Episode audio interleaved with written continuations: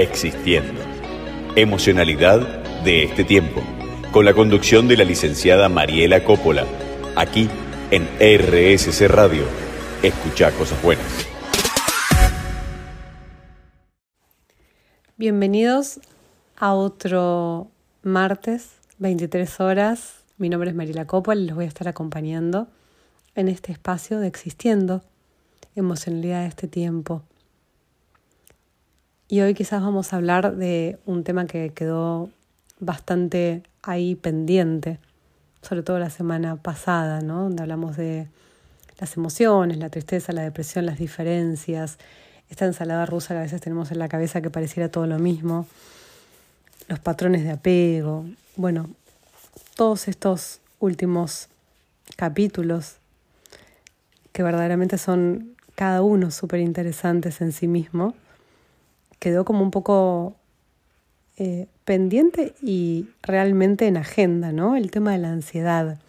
Vivimos en un mundo absolutamente ansiógeno y cuando hablo de el paradigma de carencia, en el cual estamos sumergidos, en el nunca alcanza, en el nada suficiente, en esta cuestión más individualista, en el miedo.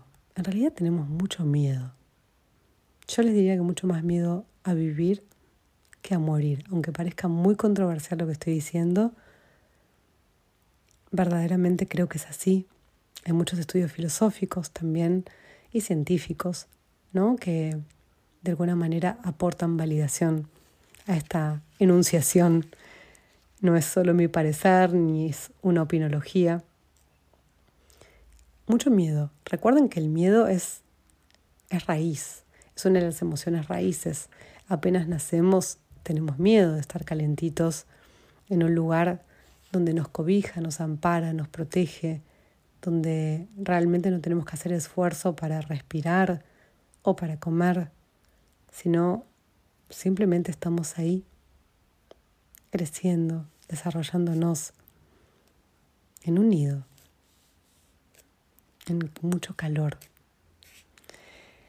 Cuando salimos a la intemperie, ¿no? El bebé grita no solo para avisar que está vivo, sino también grita por miedo, porque todo es novedoso, todo es diferente. Todos pasamos por ese lugar y el ombligo nos lo recuerda, ¿no? El miedo raíz se instala en nuestro sistema límbico, en el sistema más reptiliano que tenemos, como uno de los operadores de la amígdala que si pueden llegar a ver en mi Instagram sobre todo o en YouTube, ¿no? Instagram es marie.psicóloga y en YouTube es Mariela Coppola. Hay muchos videos acerca de esto que hablan de el miedo como miedo raíz y el camino de esencialización que tenemos que hacer para volver allí, ¿no? Cómo se realiza el secuestro amigdalar, que tiene que ver con el miedo, con ese miedo inicial que de alguna forma nuestro cerebro pensante, el neocórtex, tiene que poder armar posteriormente recursos diferentes de validación para poder domesticar a estos sesgos neuronales invadidos por el miedo, que se presentan en forma automática y nos van tirando inconscientemente, por supuesto, no es un acto volitivo, como disparadores, ¿sí? todas distorsiones cognitivas, o sea, que está mal, la hiperexigencia viene de ahí, viene el miedo, el exceso de control, la raíz es el miedo, la fobia es la raíz es el miedo, la ansiedad también, la ansiedad también. Quizás tengo que mostrarte hoy o enseñarte para que descubramos juntos que la ansiedad también tiene su raíz en el miedo no es en otro lugar, no es otra emoción. La ansiedad es incómoda y en el mejor de los casos es absolutamente incapacitante, es absolutamente restringente. Cuando estamos ansiosos el cuerpo habla y trabaja toda la máquina. Por eso resulta muy agotador. Cuando nosotros hablamos de los diálogos internos, nosotros tenemos una grabadora mental que permanentemente nos está diciendo cosas y generalmente son catastróficas y negativas, nada saludables, nada positivas y nada del orden de la salud y el bienestar. Y nadie quiere vivir con ansiedad a diario. Sin embargo, vivimos en un mundo absolutamente ansiógeno. Absolutamente ansiógeno. Nuestro sistema de alarma en el cerebro está instalado en forma concreta, permanentemente, casi las 24 horas. Por eso los trastornos de sueño, los insomnios, las depresiones también, los ataques de pánico, la tensión corporal y millones de síntomas que te podría decir que tienen que ver con la ansiedad y con ese miedo, el miedo raíz. El miedo aparece como ansiedad y el sistema de alarma del cerebro se instala de una forma donde no nos pide permiso, ¿no? Intespectiva, donde entra sin permiso de admisión, por decirlo de alguna manera, y aparece allí, como una alarma antiincendios. Y no tiene tiempo el cerebro de procesar toda la información que tenemos, porque vivimos hiperestimulados, sobreinformados, y realmente no tenemos tiempo ni de digerir todo esto que nos ocurre, desde lo exógeno hasta lo endógeno. Acuérdate que endógeno es adentro, ¿sí? situaciones o malestares que provengan de adentro. Y exógeno tiene que ver con los estímulos de afuera. Pensá que los estímulos de afuera son uno atrás de otro en forma continua. Desde las pantallas, desde la televisión, desde el tránsito allá afuera, desde la gente, en cuanto a la violencia, las caras, los rostros adustos, indiferentes, tristes, malhumorados. Todo eso es información.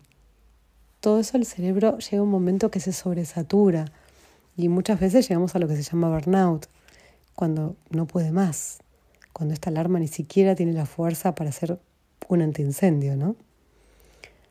No tiene tiempo para procesar toda esta información. Entonces, el trabajo del cerebro, de este miedo a raíz, el trabajo de esta mente más reptiliana, ¿no? Donde hablo de lo amigdalar, el complejo amigdalar, que es un complejo bastante eh, difícil de poder explicar ahora sin poder, por eso los invito al Instagram para que lo puedan ver, donde ahí estoy con el cerebro y se puede observar, que es mucho más fácil y más didáctico también. Pero el trabajo de la amígdala consiste justamente en detectar el peligro y avisar. Recibe la información que envían las señales de malestar del cuerpo y toda la endocrinología, ¿sí? todas las hormonas que se suman a este malestar corporal y la tensión. Y se suman los recuerdos que alguna vez hemos tenido de esa manera. Ejemplo, si yo tengo miedo al ascensor, enseguida y en forma automática me van a provenir en mi cabeza 18 millones de recuerdos que tengan que ver con ese miedo.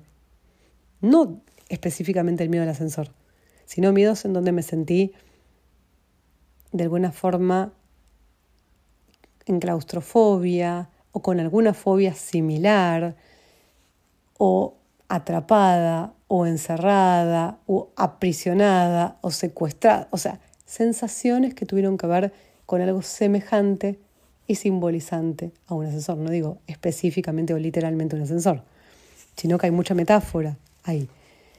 Entonces, la alarma antiincendio se dispara cuando justamente no hay un incendio, pero para el cerebro pareciera que sí, porque el cerebro entiende que es una sensación de malestar y que es una sensación de alarma, que estoy en peligro.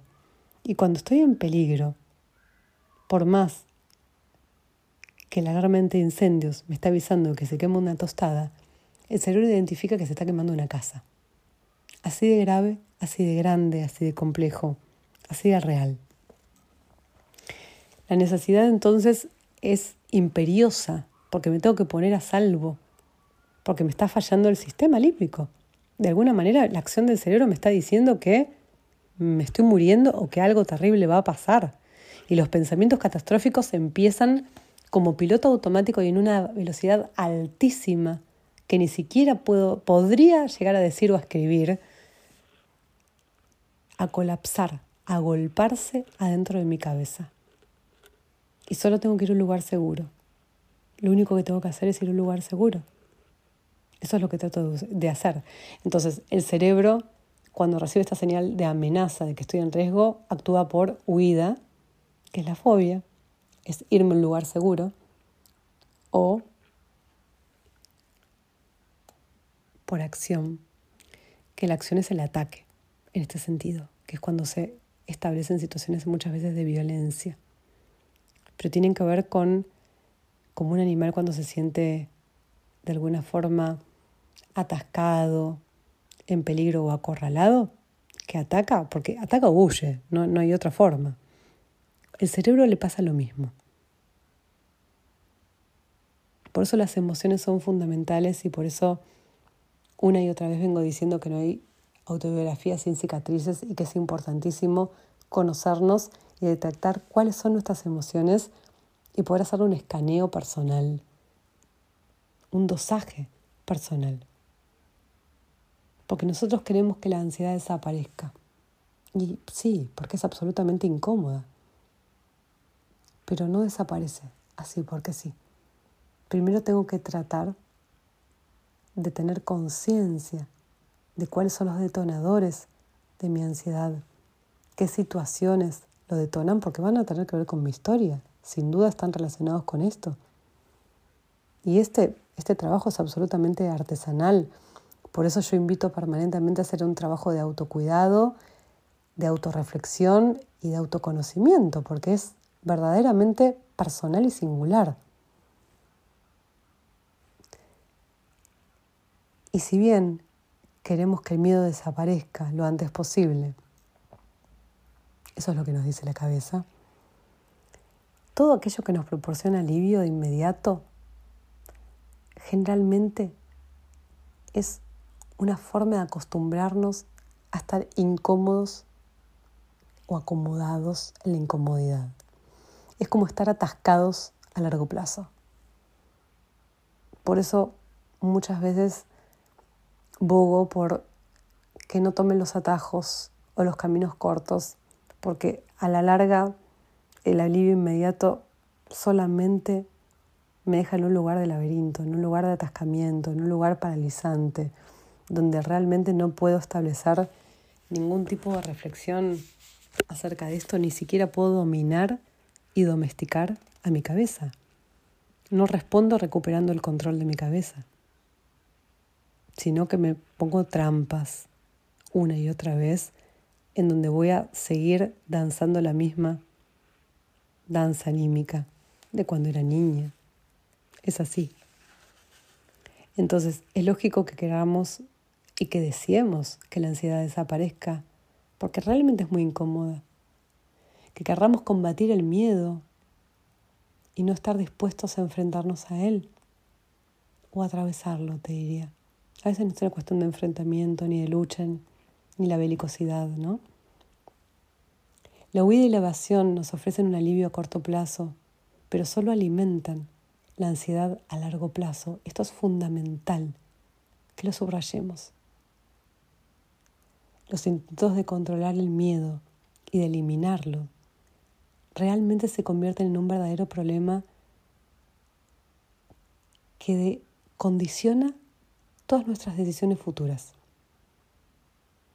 Y la respuesta ante la amenaza, que queremos que sea muy rápida, porque la alarma se dispara, esa alarma de incendios de la cual hablé antes, muchas veces no nos permite que podamos reflexionar frente a la situación y que podamos domesticar nuestra cabeza y realizar un camino de autorreflexión teniendo una caja de herramientas saludables que me permiten maniobrar las situaciones estresantes o las situaciones de ansiedad. Acuérdate que estrés y ansiedad no es lo mismo.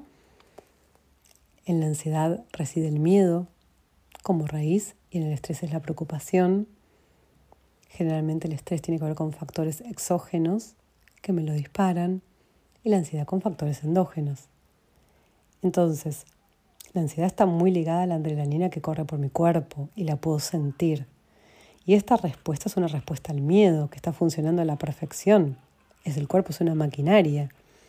Y sucede justamente cuando el sistema funciona con una velocidad tan, tan letal que no hay tiempo para las señales de peligro y no hay tiempo para pararlas.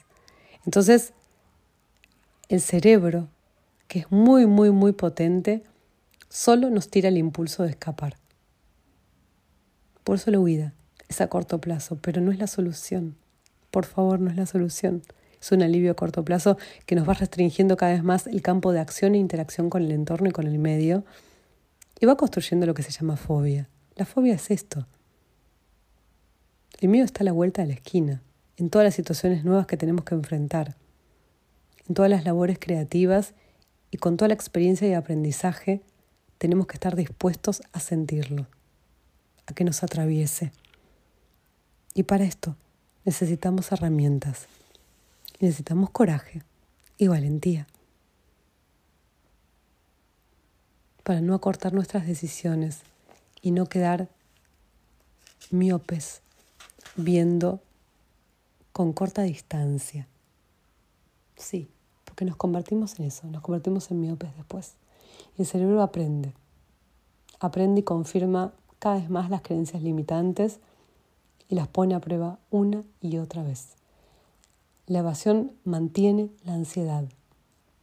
Por favor, subrayalo. La huida mantiene la ansiedad y la intensifica con el tiempo. El cerebro se resiste a pensar que tenemos que afrontarlo y atravesarlo. Vuelvo porque es incómodo e implica un trabajo con voluntad, con disciplina, con coraje, con compromiso, con amor. Creo que es el momento de estar dispuestos a hacerlo, porque si no vamos a tener que tolerar la ansiedad toda la vida. Y no es que sea una sentencia, es una realidad. Entonces cuando aprendamos a enfrentarnos aquello que nos da miedo, realmente nos hacemos más fuertes. No fuertes por poderosos. Nuestra, nuestra autoestima de alguna forma cobra fortaleza. Eso es lo importante. Nuestra autoestima y autonomía tienen soberanía propia, porque sentimos que crecemos, sentimos que podemos. Y esta sensación es absolutamente saludable y protectiva.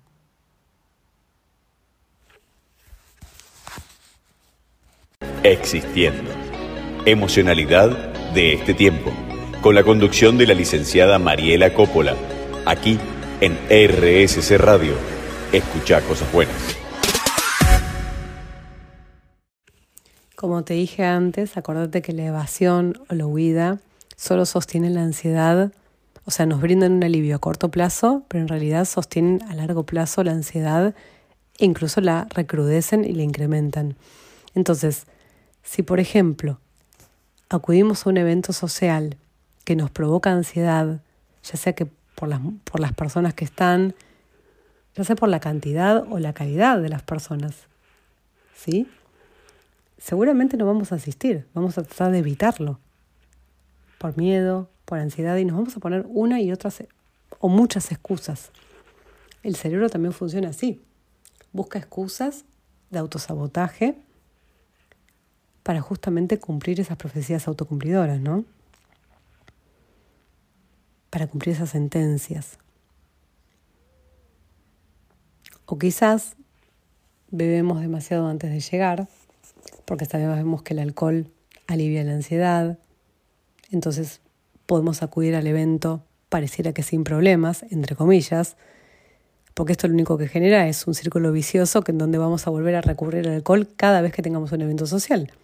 En el cerebro queda armado un circuito absolutamente insalubre, pero muy peligroso y muy eficaz, por cierto, que tiene que ver con esto, con las conductas de compensación, con esas conductas que creo que me dan seguridad y me alivian a corto plazo, nuevamente, como el alcohol, como la comida, como la compulsión también, y otras que puedo llegar a nombrar, que pueden ser muchísimas, porque hay una hilvanación de actitudes compensadoras o de conductas compensadoras para evitar la ansiedad que lo único que hacen es recrudecerla, favorecerla y sostenerla en el tiempo, perpetuarla, te podría decir. Por eso hace lo contrario. Alimenta la ansiedad respecto al futuro y terminamos dependiendo de ellas. Entonces la vida se nos complica cada vez más. La huida. Si se trata de una situación social, después ir al supermercado o un espacio cerrado me va a generar ansiedad. Entonces empiezo por un evento social y después termino que hasta un supermercado me genera ansiedad. Y sentimos la necesidad imperiosa de salir de ahí. Date cuenta que es cada vez peor, como en una encerrona, ¿no? Y una espiral descendente, no ascendente evolutiva, sino descendente, con una involución. La evasión, cuando rechazamos una invitación, que queremos evitar una situación social, por ejemplo, o decidimos hacer compras por Internet para evitar la ansiedad que nos genera ir a un lugar donde hay mucha gente, sentimos que nos recompensa porque es un alivio inmediato. Pero esto lo único que hace es volvemos otra vez a lo mismo.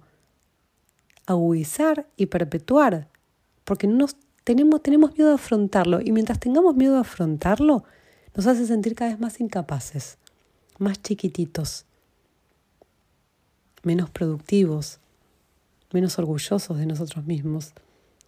Y se aniquila el autoestima. ¿Sí? Así como lo escuchas. La autoestima la asesinas de a poquito, gradualmente, buscando estrategias de compensación que solo te alivian un ratito. Porque los episodios de ansiedad intensas es importante habitarlos, por más incómodo que sean. Créeme, después se puede hacer un círculo vicioso, cada vez más incapaz, en donde te sientas cada vez menos poderoso y más incapaz de hacer una tarea. Restringiendo, por supuesto, la acción e interacción con el medio, con el entorno. Tendemos generalmente a anticipar, esto se conoce como sensibilización, entonces no nos animamos a ensayar, sino que anticipamos el peor de los escenarios. Y por supuesto que en ese peor de los escenarios aparece la escena temida. Pero esto es todo una situación de hipervigilancia de la cabeza y una preocupación excesiva que sin ninguna duda no tiene una planificación constructiva. Y lo único a lo cual conduce es un aumento e incremento de ansiedad. Por eso buscamos seguridad o buscamos que nos tranquilice algún ser querido y ahí aparece la dependencia emocional, como te pasa con el alcohol, como con la comida, o un alivio instantáneo. La droga, cualquier cosa se puede volver adictiva. O podemos estar adictos a otras personas. Justamente la dependencia emocional tiene que ver con esto.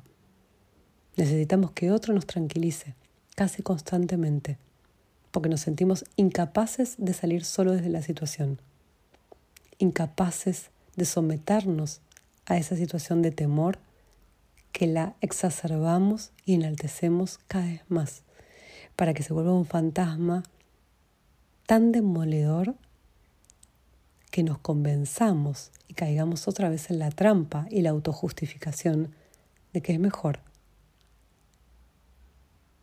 no pasar por eso, no evolucionar, no aprender, no enriquecernos. Las conductas de seguridad por el contrario, nos brindan autoconfianza, están muy ligadas a la autonomía, a la independencia, la autenticidad, a la identidad en valores. Pero por supuesto, como te dije antes, necesitamos voluntad, disciplina, compromiso y confianza en que de este lugar es el camino correcto para nuestra salud. Puede ser el más incómodo, sin duda, pero es el correcto. Desde una respuesta saludable, ¿no? Entonces, en definitiva, la evasión es la respuesta más natural del ser humano frente a algo que nos produce ansiedad. Acuérdate que la ansiedad tiene como raíz el miedo. Sin embargo, la evasión mantiene la ansiedad y la perpetúa. La recrudece. Y no basta con decirle al cerebro que algo es seguro, porque necesitamos creerlo de verdad. Y para eso necesitamos experimentarlo, atravesarlo, entrar a la cancha de juego. No tengo que ver el partido en, la, en el lugar de suplentes, en el banco de suplentes. Tengo que entrar a la cancha y me vas a decir, pero siento la cancha me pueden patear, me pueden golpear, me pueden lastimar, me puede ir mal. Claro que sí, te voy a decir. Por supuesto que sí. Pero es necesario que lo vivas, lo transites, lo experimentes para poder aprender. No se aprende en el banco de suplentes trazando estrategias cerebrales, nada más. Se aprende en la cancha, jugando el juego de la vida. Así de simple, así de complejo, así de importante. Cuando nos asalta un pensamiento que nos preocupa, es como cuando pasamos junto a un accidente de tráfico, ¿no? Es imposible no mirar. Los pensamientos que denotan peligro exigen nuestra atención y con razón. El cerebro de encima nos cuenta una historia que podría suceder, por supuesto que catastrófica, ¿no? Y se cabe la mayor posibilidad o la mínima posibilidad de que suceda, es peor. Claro que es peor porque vamos a estar preparados, creemos que vamos a estar preparados. El cerebro activa y actúa de un modo similar a las alarmas antiincendios, y la alarma se activa cada vez que percibimos una amenaza en el entorno y le indicamos al cuerpo que se ponga en modo supervivencia. Esto es en modo alerta. Entonces ahí la amígdala se hiperactiva y es lo que conocemos como la respuesta lucha o huida, como te dije antes, ataque huida. El cuerpo se prepara con la adrenalina para enfrentarse a una amenaza, por más que no sea real, pero el cuerpo lo siente así y la cabeza también. Hilvanado a recuerdos, posiblemente, que tienen que ver con esta situación que estamos viviendo. Y entonces la huida es a una velocidad enorme que jamás hubiésemos creído posible podemos llegar a hacer cosas ridículas también. Entonces es importante que nos hablemos. El diálogo interior es una excelente herramienta contra el alarma de incendios que está diseñada para detectar que es un humo y no una realidad. Por eso necesitamos estrategias en este neocórtex, en este cerebro pensante, que me distingan, que me ayuden a identificar cuándo en realidad hay humo y cuándo hay un peligro auténtico. ¿Y cómo funciona? Bueno, es como abrir una ventana, ¿no? Cuando hay humo. Es lo mismo. Nuestra cabeza todo el tiempo nos tira falsas alarmas. Entonces, tomar distancia a la situación, ver el hecho con objetividad, no dar suposiciones, no recordar historias, ideas, teorías, recuerdos, no ver las pantallas permanentemente, entrar a Facebook, a redes, en donde me hable todo el tiempo de esto como un monotema, porque es una forma de construir en el cerebro una explicación a esas sensaciones que experimento, pero es una explicación catastrófica, influida por nuestro estado físico, que en ese momento ya está lleno de adrenalina, está como en un estado de post-trauma. Entonces los sentidos están todos alterados y los recuerdos por las experiencias pasadas vienen a. Entonces hay que tomar distancia de los pensamientos. El mindfulness es una forma, como esta respiración, que yo digo inhalar en siete tiempos, sostener en siete tiempos y exhalar en siete tiempos. Es una hermosa respiración contra la ansiedad una habilidad fantástica que me permite identificar los pensamientos y dejarlos pasar sin quedar atrapados en ellos. Una de las formas de distanciarnos de esos pensamientos es identificar por qué y etiquetarlo, ponerle un nombre. Por eso la importancia de emplear el vocabulario en las emociones.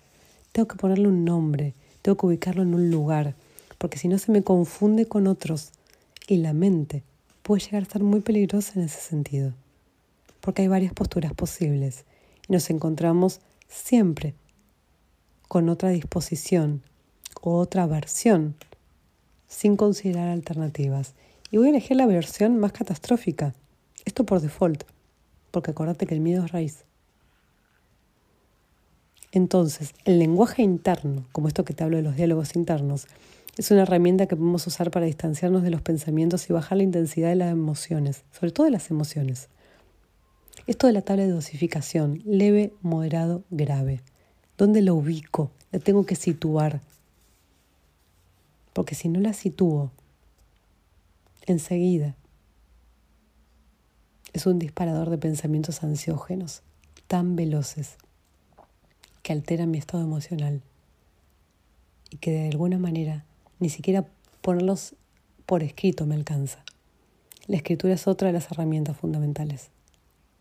También que me permiten tomar distancia de la situación sucedida y analizarla una y otra vez de una forma mucho más efectiva.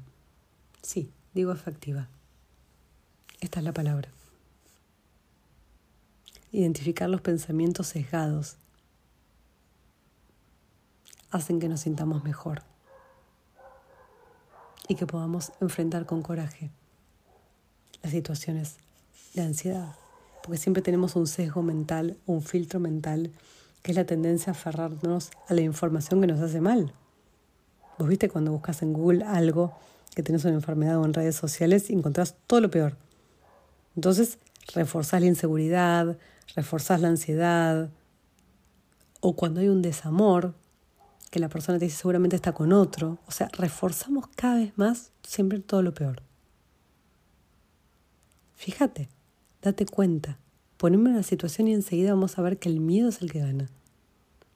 Y el refuerzo por el pensamiento catastrófico generalmente siempre es el primero. Y se refuerza una y otra vez.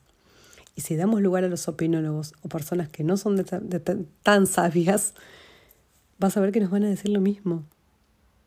Las predicciones generalmente son un horror. Nadie se pone a pensar que quizás fue otra cosa, por eso hay que corroborar los hechos, pero comprobarlos realmente de una fuente que nos brinde seguridad en serio. En serio. No es Google, no son las plataformas, porque entramos sino en una sobregeneralización que consiste en que una experiencia pase a ser aplicable para todas. Si alguien sufrió por desamor y entonces fue infiel, no sé cuánto, qué sé yo, va a ocurrir que siempre eso va, es aplicable a todas las situaciones o todas las relaciones.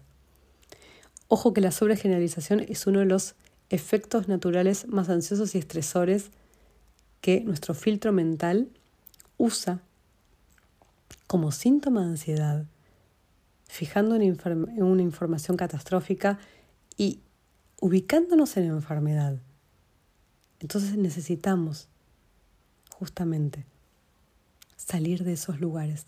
Son trampas mentales que nuestro cerebro las tiene clarísimas y te aseguro que el foco atencional es justamente que se tiene que correr del lugar. Por eso el mindfulness, por eso la respiración, por eso la escritura, por eso el diálogo interior, que te hable con sabiduría, que sea como un show auxiliar que te venga a rescatar y a salir de ese lugar absolutamente insalubre para vos. Espero que esto te haya servido para identificar los pensamientos ansiógenos, para encontrar estrategias de regulación personal. Estas son todas estrategias de autorregulación. Si quieres saber más acerca de esto, Puedes encontrarme en Instagram en mari.psicóloga, en YouTube Mariela Coppola, la página web que habla muchísimo de escritura terapéutica y tenés un gran, gran diccionario ahí hermoso para este, este tipo de cosas que puedes usar como la escritura catártica, que es psicóloga Mariela Coppola, que es la página web. Y si no, Acuérdate que también que está el podcast El Refugio del Alma, que también tiene muchas cosas acerca de esto. Pero te recomiendo también la escritura terapéutica como recurso y eso está en la página web. Y si no nos encontramos nuevamente el próximo martes a las 23. Recordá en Instagram dejar menciones acerca de lo que te gustaría que hablemos o conversemos o te pueda explicar en este espacio, porque creo que es una forma de tejer puentes, armar canales de conexión y armar redes. Para eso estamos, para eso estoy. Te mando un abrazo y nos volvemos a encontrar el próximo martes. Existiendo. Emocionalidad de este tiempo. Con la conducción de la licenciada Mariela Coppola. Aquí en RSC Radio. Escucha cosas buenas.